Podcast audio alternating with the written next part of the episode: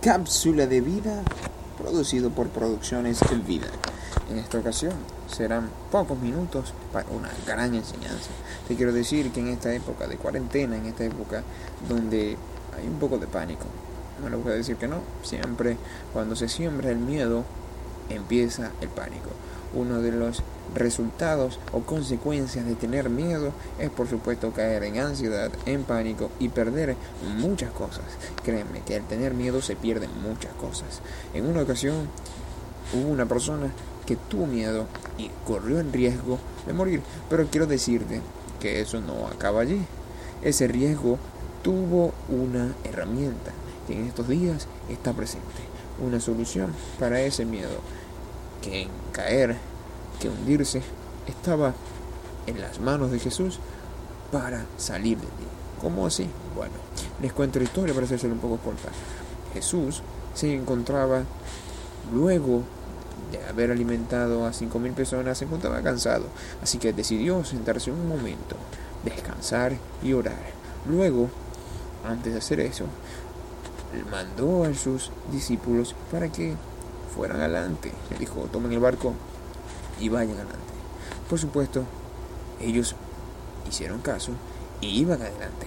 Claro, Jesús, habiendo terminado luego de orar, caminó hacia la orilla y vio que los discípulos habían estado un poco alejados. Así que él decidió, con su poder y gloria, caminar sobre el mar. ¿Han escuchado sobre esa historia? Caminar sobre el mar. Exacto. Jesús empezó a caminar sobre el agua.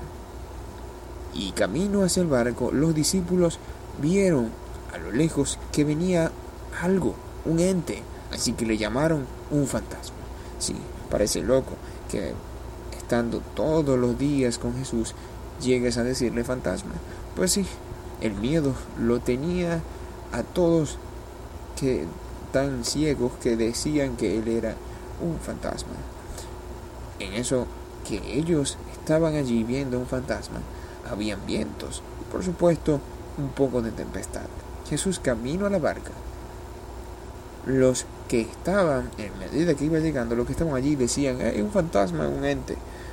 Pero Pedro, Pedro el osado, dijo, si eres tú Jesús, de verdad, eh, ojo, le puso una pequeña eh, condición para saber si eres tú Jesús, permite que yo camine sobre el mar contigo. Y él le dijo, si tienes fe, puede hacerlo.